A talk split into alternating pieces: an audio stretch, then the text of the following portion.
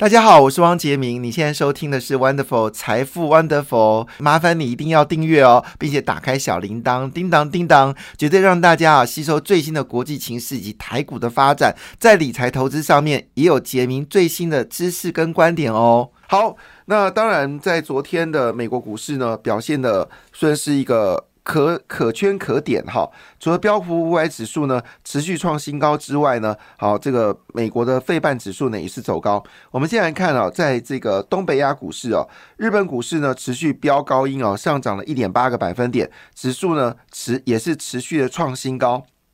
那么指数位置呢，已经到了三万三千零一十八点六五点，哈，再创这个历史新高。韩国股市呢，则是已经到两千六百三十七点九五点了，也是步步进逼两千七百点，涨幅有零点三三个百分点。那么欧洲股市呢，也是全面上扬啊。受到美国公布通膨的数据呢，表现良好之后呢，德国、英国、法国股市呢欢声雷动哦。那么也是一个上涨的格局。其中以德国股市涨幅最多，上涨零点八三个百分点；英国股市上涨幅度最小，上涨零点三二个百分点；而法国股市呢，只是上涨了零点五六个百分点哦。那么印太指数里面呢，只有印度是涨的，涨零点六七个百分点，其他市场呢都是平盘或者稍微修正一下哈。那么中国呢，公布了一连串坏的经济数据之后呢，好，中国股市呢勉强收红哈。那么上海综合指数呢，呃，就是各项指标都比预期来的疲弱，这是那昨天呢为什么会上涨？主要原因是因为人行呢无预警的又降息哦。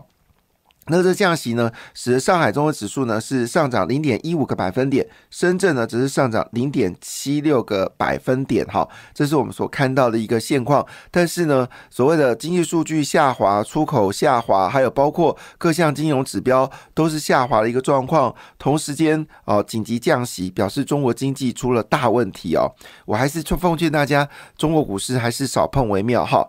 好，另外呢，就是回到美国股市哦，美国股市呢，费半指数是。上涨了一点一五个百分点，纳斯达克上涨零点八三个百分点，标准五百指数上涨零点六九个百分点，而道琼工业指数呢，则是走高了零点四三个百分点。哈，那么在昨天呢，当然主要是因为公布了五月份的消费者物价指数呢，已经只剩下四个百分点了，是连续十一次的下滑，创下二零二一年三月以来的新低哦，而且这数字呢，低到。低于市场的预期哦，那么表示呢，整个物价指数呢已经有明显下滑的一个状况，所以市场预估呢，美国可能在升息的几率呢是越来越低哈。这恭喜这个通货膨胀数据已经有明显的下滑了。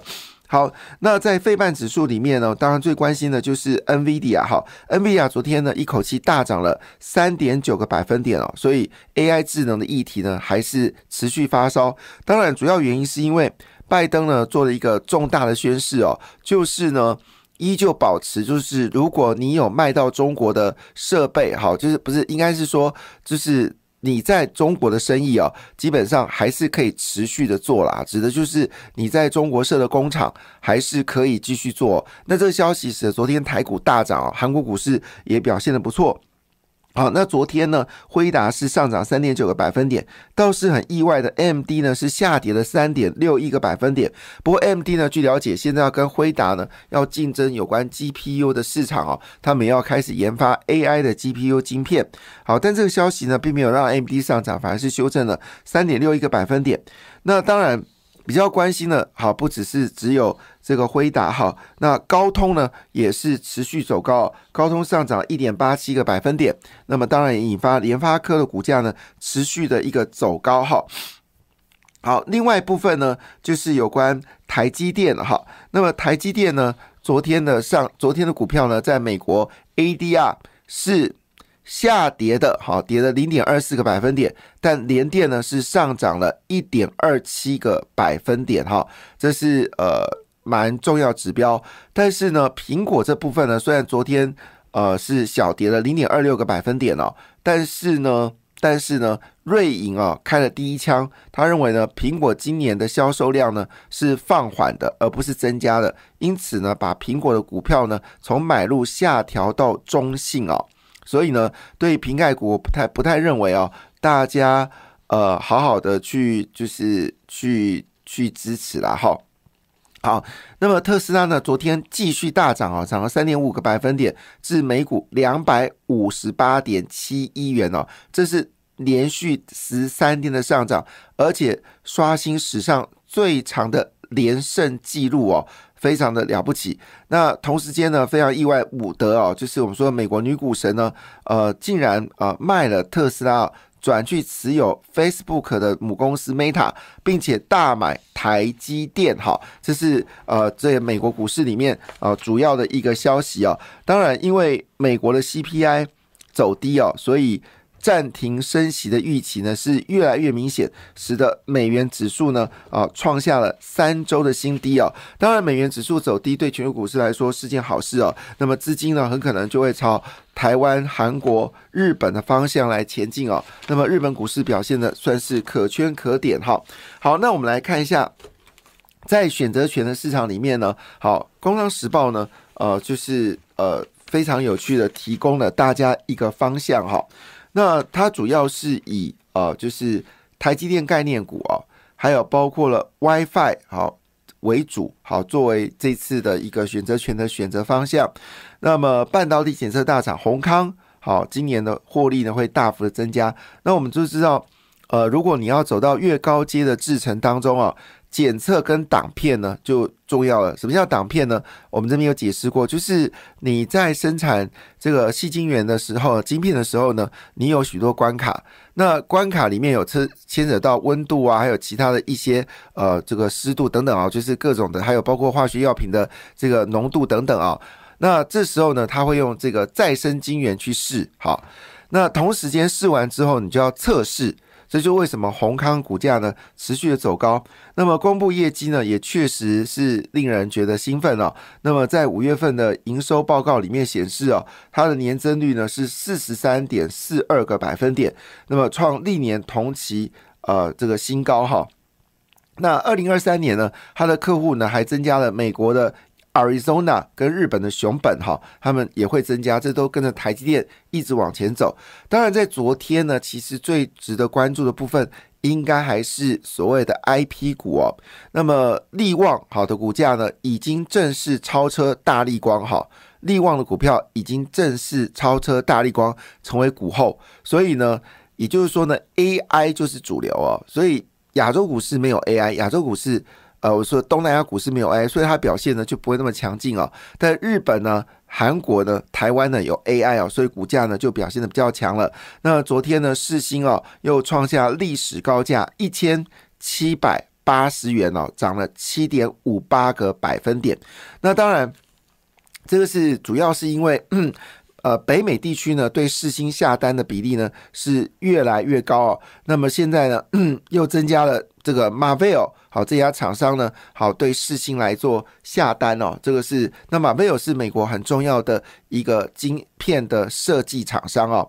好了，所以整个过程当中呢，看出来是因为 Marvell 也要设计 AI 晶片，那 Marvell 要设计 AI 晶片呢，当然就会呃，Marvell 好像是跟 Meta 合作的哈。所以呢，他们现在呢也对四星下单，所以市场呢已经把四星的目标价呢调高到一千八百块钱了。之前是一千三百六十块，现在已经调高到一千八百块了。所以也就包括了 M 三十一，好具有科技，好金星科，还有包括我们刚才讲的智源，好等等股票呢，在昨天呢，I P 股呢都是全面的一个走高。好，另外一部分当然是跟。呃，特斯拉有关的哦，那么特斯拉最近表现的非常强劲，那么使得胡联跟东阳呢外资持续买超，而胡联呢在。前两天的时候，连续两天是涨停板的。那今天比较在昨天比较关注的部分呢，是提维西哦。那么提维西呢，在昨天呢是接近涨停板，还是已经涨停板了？那么这个汽车类股还有建领哈，这都是属于汽车类股。建领、提维西、东阳、湖联哦。那么最近呢，都得到市场关注。那其实不是只有台湾被关注了哈，因为。这个不是只有美国被关注，台湾表现也非常好。主要原因是因为晶片短缺哦，使得汽车呢有些汽车等待一年才拿到车。但是呢，随着晶片越来越补足的时候，出车的速度越来越快。那当然，这些汽车零组件需求也就会大幅增加。加上呢，中中国呢必须要刺激内需的经济哦，所以对汽车业呢也有一定的扶持哦，这也加速了胡联、东阳的股价呢持续的往上走高。另外呢就是主机板，好，维新、技嘉、华硕，好，那么也说明了这个它的后市看法非常乐观了。好，那讲到这里呢。啊，一定要提一下，昨天在涨停板的个股里面有哪些股票值得关注哦？其中有一档叫英业达哈，那么因为 AMD 呢要发展 AI 处理器，所以伺服的器的代工啊非常的好啊，所以英业达呢昨天涨停板。九点九八个百分点了。那我之前曾经有跟大家提供一个参考，就是呢，把你红海股票呢转成英业达哈。但讲完之后，英业达就跌了，害我有点害羞。好，但是呢，看起来英业达呢确实是强滚滚哦。那这则新闻呢也特别提一下，甲骨文的老板的身价呢已经超过了比尔盖茨哦。那么甲骨文当然也是搭上了云端运算事业哦，呃，就是 Oracle。那创办人、董事长叫埃里森哦，他个人净值呢创了新高，首度超过了比尔盖茨，成为全球第四的巨富哦。那当然这部分呢也是跟所谓的生成式 AI，也包括了就是我们说的这个云端运算，绝对有关系哦。所以呢。全世界的旧的伺服器，如果全部改成是 AI 伺服器的话呢，据预估呢，未来会增加一兆美金的订单哦。所以台达电好，台达电好，特别说 AI 伺服器的急单来了，而且呢，他说整个发展的趋势呢才刚刚开始啊。那么大厂呢已经进入到军备竞赛，军备竞赛就是说就会投资啊哈。那么当然，呃，我在这个节目上面也特别提到这个。谢金河社长呢非常看好台达电哦，甚至有说台达电有一天市值超过红海呢，也不要意外哈。那为什么呢？因为台达电呢，不是只有 AI 伺服器啦，它现在也包括了充电桩也介入哦。另外还有电动车的事业呢，也都持续的进行当中哦。所以台达电呢，成为台湾的绿能教父哦。那到底是绿能教父比较厉害呢，还是 iPhone 教父比较厉害啊？看起来答案就很清楚了嘛哈。这个绿能呃，这个我们说的绿能教父呢，当然一定会比红海表现的好，比如说 iPhone 啊，那。外资呢对 iPhone 今年订单呢也是保持了一个观望，那也是恭喜了。红海昨天已经涨到一百一十二块，不过英业达涨幅更凶啊，昨天是大涨了九点八八个百分点哦。那当然在这部分我刚刚有提到。包括了建宁、提维西，哈，这些汽车零组件的需求呢也在增加。那建宁主要是欧美地区的订单，好在增加当中啊。那提维西呢，则是呃整个市场的趋势呢，好有轮动的方式呢，从东洋湖联呢，好转进到提维西哦。所以昨天 TVC 表现的相当惊人。另外呢，就是云端服务的公司哦，硕天。好，那么硕天呢？因为受到云端服务及资料中心的需求，它的 UPS 产品的需求大幅增加。好，就是我们说的不断电系统。那当然，现在因为疫情台湾电力的问题啊，越来越多的企业呢开始买进不断电系统啊，使得硕天的获利呢是持续往上走高。硕天的代码是三六一七啊，那么这也是值得去关注的。好，那当然昨天呢也有一个。整体族群表现非常好的部分，就是在于所谓的观光股哈，观光股。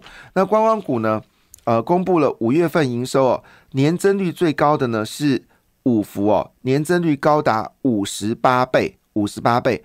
那第二名是谁呢？第二名是三富哦，它的年增率高达十三点二倍。好，第三名是灿星旅哦，它的年增幅度呢是高达十二点八倍哈。